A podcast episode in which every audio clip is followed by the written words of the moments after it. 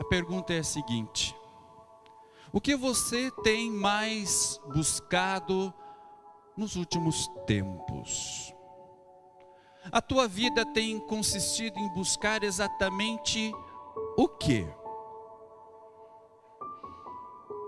Quem sabe alguns vão responder assim: Ah, pastor, a minha vida tem sido uma busca incessante por um emprego perfeito. Quem sabe outros respondam: A minha busca tem sido em torno de um cônjuge, um companheiro, uma companheira perfeito.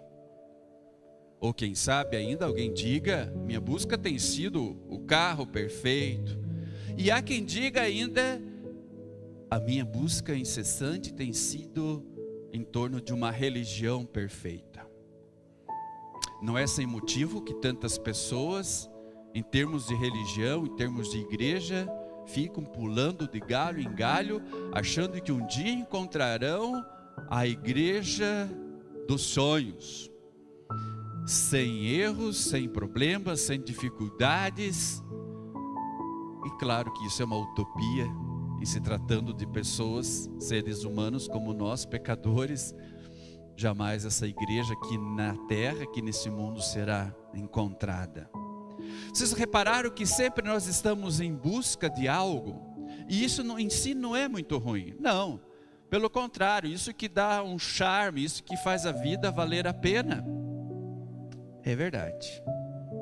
Buscamos sempre ou a felicidade, ou buscamos um sentido para a nossa vida, e esse sentido é importante que nós o encontremos o quanto antes, porque muitas pessoas que não encontram esse sentido para a sua vida no momento de desespero estão tirando a própria vida. E também nós buscamos muitas respostas para nossas perguntas. E reparem vocês que as perguntas que nós fazemos não são poucas, de forma alguma.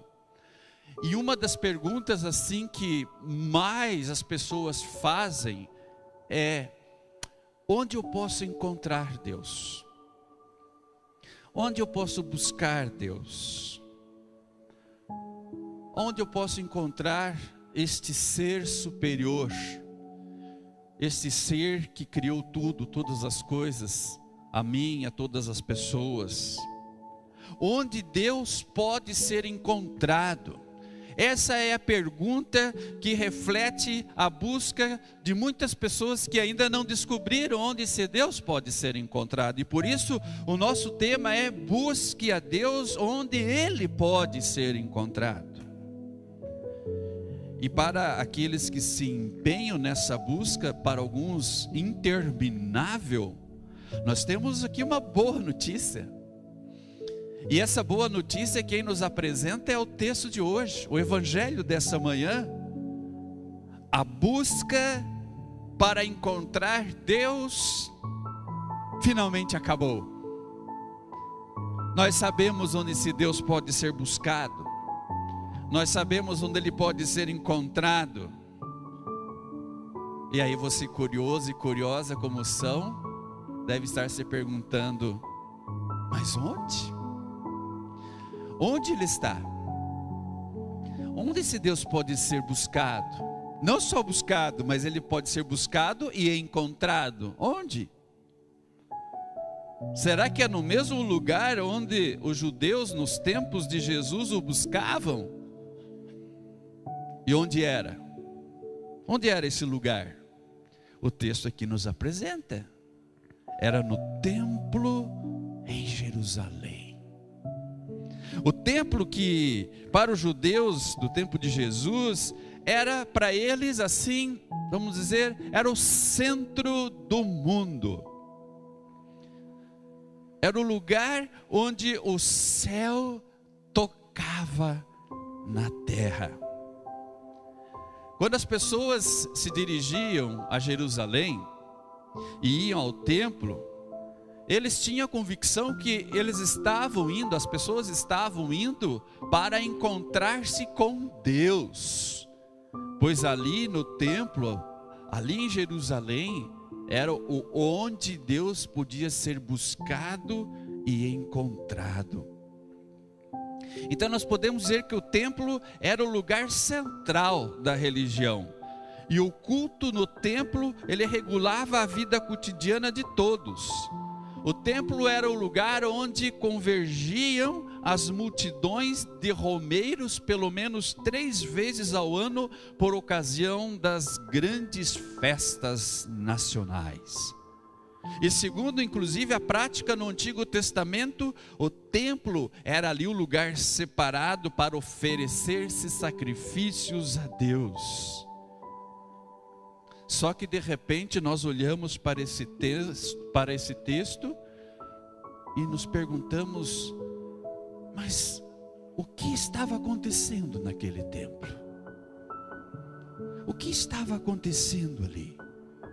Porque a informação que nos é passada por esse texto é que aquele templo, que era o centro da religião dos judeus, que era ali o lugar onde o céu tocava na terra, era o lugar onde as pessoas que diziam que iam para lá, elas iam lá para buscar e encontrar Deus. De repente, nós lemos aqui que aquele templo estava corrompido. E como é que se chegou nesse ponto? Pela lei, cada um deveria trazer de casa um animal sadio para o sacrifício. Mas por uma questão ali de conveniência, foi criado no pátio do templo um sistema, um sistema de troca de dinheiro e de venda de animais. Então os mais abastados compravam bois para o sacrifício. A classe média comprava ovelhas e os bem pobrinhos, os pobrezinhos, compravam pombas.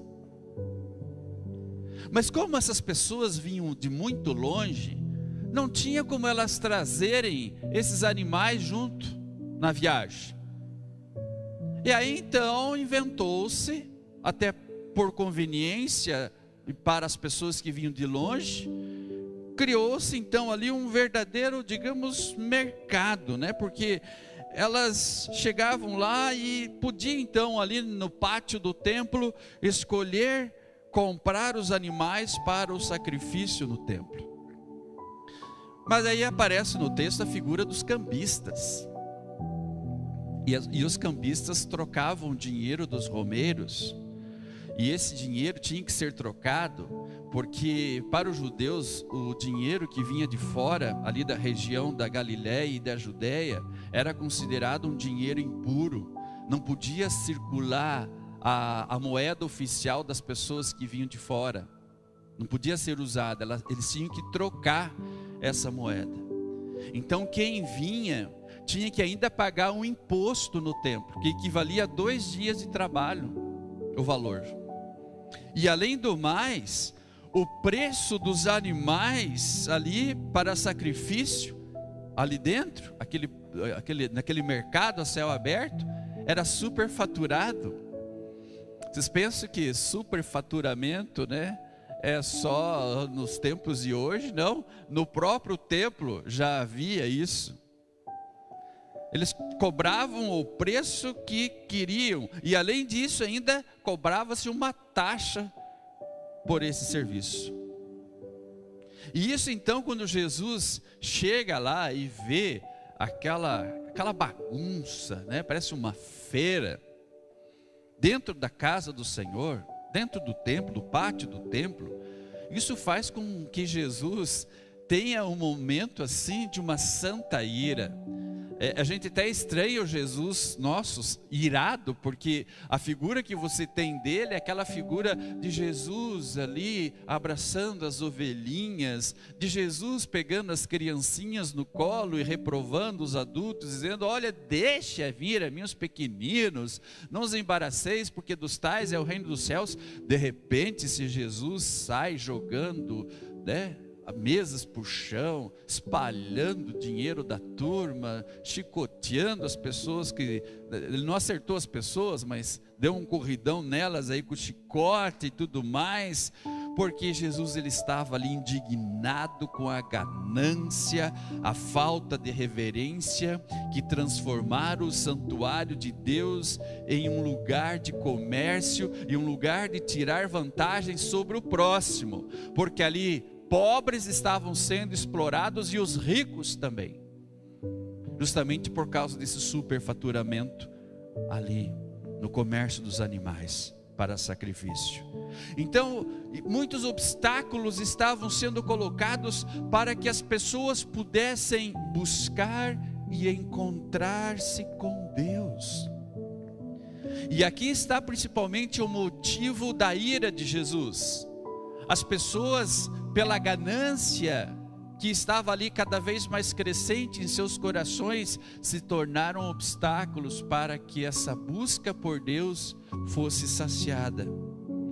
E o pior de tudo é que isso acontecia no pátio dos gentios, ou seja, o único lugar onde quem não era judeu poderia adorar e conhecer a Deus esse único lugar estava corrompido pelas más atitudes dos próprios judeus que se diziam adoradores de Deus.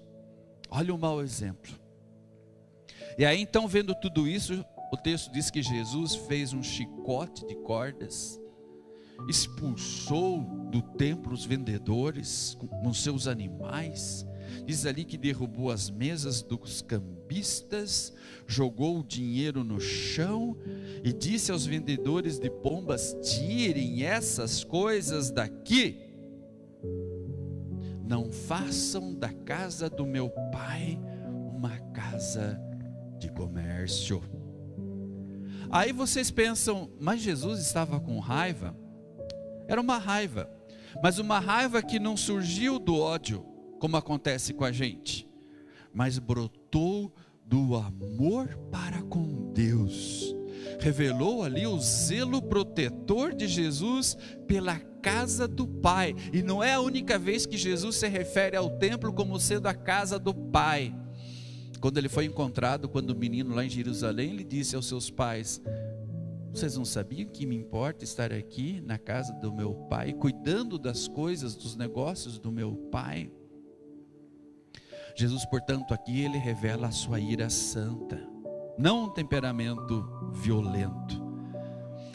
Mas o que também os judeus não estavam sabendo aqui que Jesus não somente estava ali chicoteando, não apenas estava derrubando mesas, não, não estava apenas jogando dinheiro no chão, não. Mas o que Jesus também aqui nesse momento estava anunciando era que ele mesmo se ofereceria em sacrifício. O seu sacrifício seria então a síntese e a perfeição de todos os outros sacrifícios do Antigo Testamento. E ele também ali seria o último desses sacrifícios. Ele diz ali: derrubem esse santuário. Se vocês querem um sinal da minha autoridade, para eu fazer o que estou fazendo aqui, fazendo essa limpeza no templo, então vou dar esse sinal para vocês: derrubem esse santuário, derrubem, e em três dias eu o levantarei. Eles não estavam entendendo nada. Jesus estava se referindo ao santuário do seu corpo, esse corpo que seria morto, mas ao terceiro dia se levantaria da morte, ressuscitando os, os, judeus, entanto, ali entenderam errado as palavras de Jesus, achando que Jesus está se referindo ao templo, à construção, ao prédio. Não entenderam, eles não estavam entendendo nada.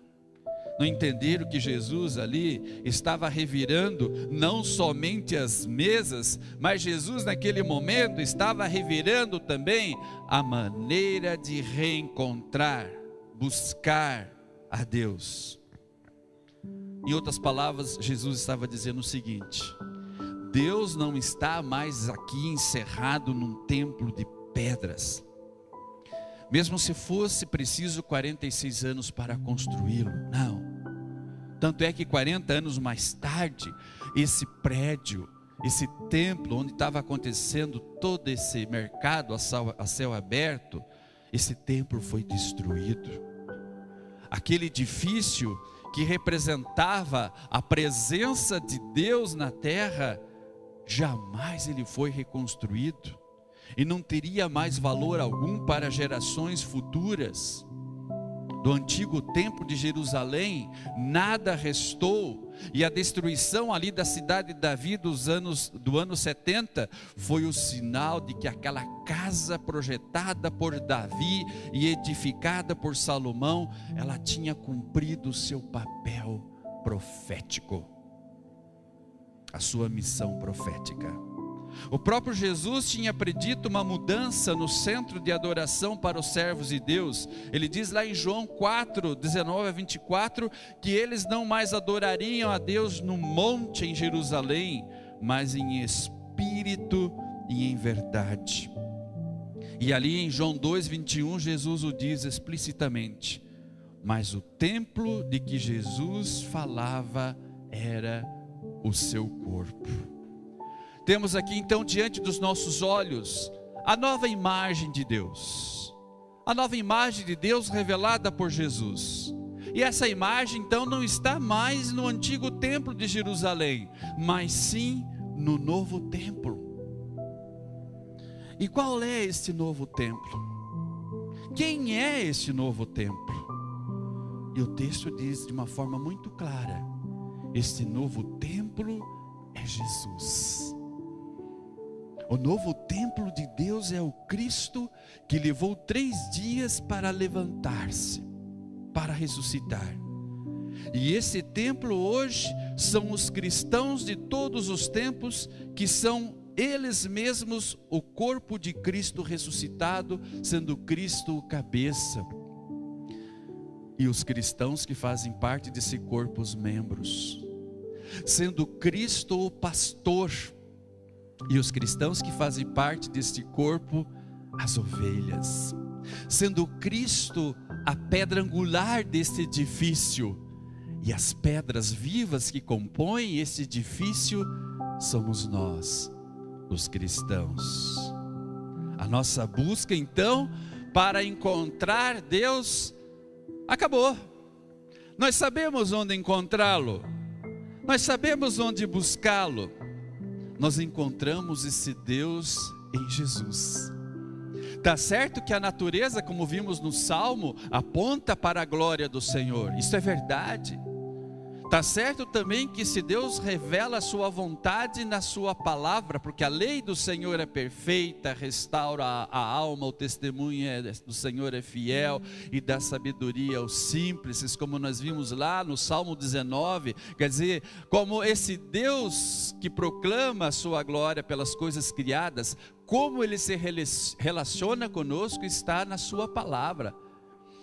E a palavra de Deus a palavra de Deus revelada é o Verbo que se fez carne, é Jesus.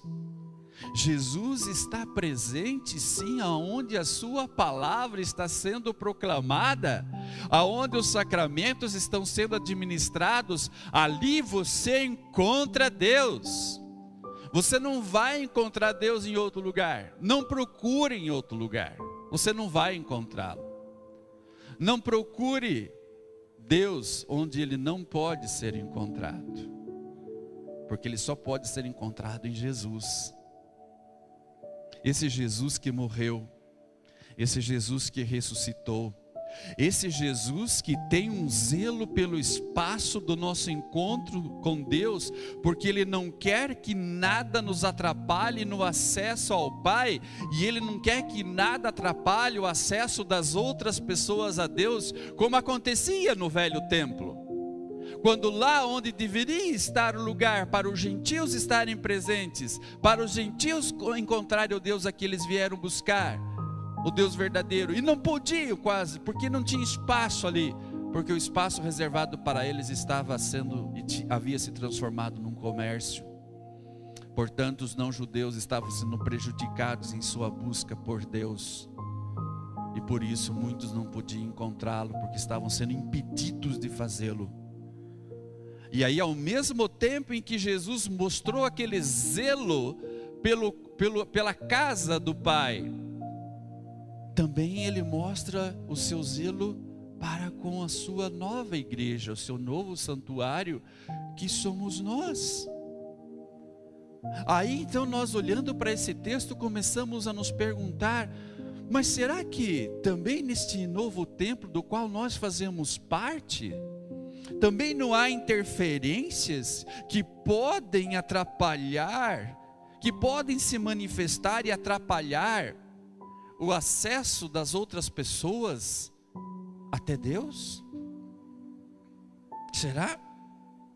Porque nós ainda estamos nesse mundo, ainda estamos sujeitos às ciladas do diabo, ainda estamos sujeitos às seduções do mundo, ainda estamos aí diante das nossas fraquezas, da nossa própria carne, e consequentemente, muitas vezes, até inconscientemente, aqui, nós que fazemos parte desse novo santuário, desse novo templo onde Deus pode ser encontrado na pessoa de Cristo, nós estamos causando interferências, às vezes pela nossa maneira de ser, nossa maneira de agir, nossa maneira de reagir, nossa maneira de tratar as pessoas, muitas vezes com desprezo, com desdém, muitas vezes ignorando aqueles que precisam de nós. E nós, pelas nossas atitudes, pelas nossas omissões, muitas vezes pela nossa vida tão maculada, tão manchada, tão influenciada pela natureza humana, pelas tentações do diabo, pelas tentações do mundo. E as pessoas então estão, infelizmente, sendo impedidas de chegar de buscar a Deus e encontrá-lo por nossa culpa. Eu acho que Jesus precisa também dar umas chicoteadas em nós. E Ele o faz na Sua palavra. E dói, e machuca. Como dói a gente saber que a gente, infelizmente, tem sido pedra de tropeço.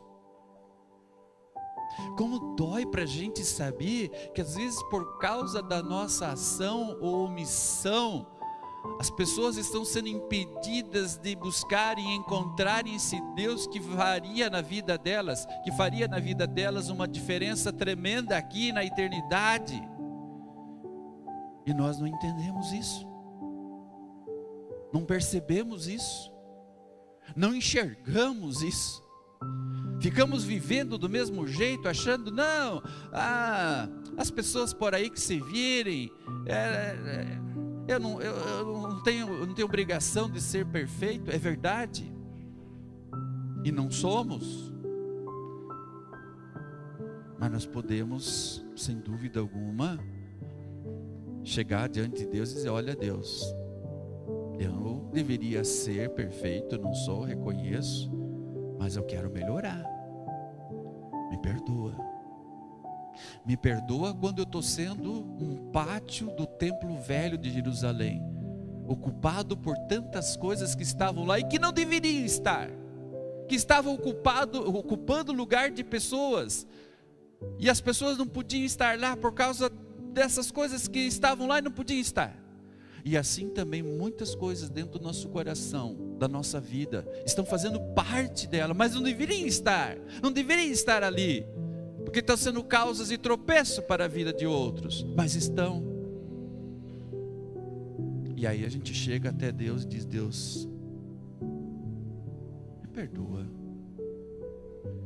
me perdoa, porque eu deveria ser diferente mas não sou. Não tenho força por mim mesmo de ser um servo teu, uma serva tua melhor. Uma porta mais, digamos no bom sentido, larga para que as pessoas através de mim entrem numa comunhão contigo, através do meu bom testemunho. Não consigo. Às vezes eu falo coisas, às vezes eu tenho atitudes na minha vida na minha cabeça, no meu pensamento, às vezes brotam tantas coisas ruins que eu chego a ter vergonha, Senhor, diante de Ti. Me perdoa. E aí nessa hora então, o que que acontece? Esse Deus que é o novo templo, esse Deus que se revela no novo templo que é Cristo, ele diz assim: Não, você veio no lugar certo. É o que nós viemos fazer aqui hoje. Que nós viemos fazer aqui hoje? Nós viemos buscar o perdão de Deus, justamente por não sermos o que deveríamos ser. E quando a gente busca aqui, a gente encontra. A gente encontra na absolvição dos nossos pecados, a gente encontra na Santa Ceia, a gente encontra aqui na proclamação da palavra que novamente diz: Filhos meus, vossos pecados estão perdoados, vão em paz. Que bom. Somente através de Jesus nós podemos encontrar este Deus que tanto buscamos, às vezes até mesmo nos lugares nos quais ele não pode ser encontrado. Mas quando procuramos Deus em Jesus, nós sempre o encontraremos.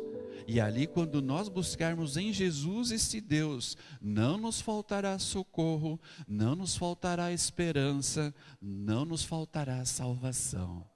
Vocês vieram no lugar certo. Vocês que estão em casa, ouvindo essa palavra, vocês estão fazendo a coisa certa. Vocês estão buscando Deus e buscando Deus onde Ele pode ser encontrado, que é na pessoa e obra de Cristo. Que maravilha!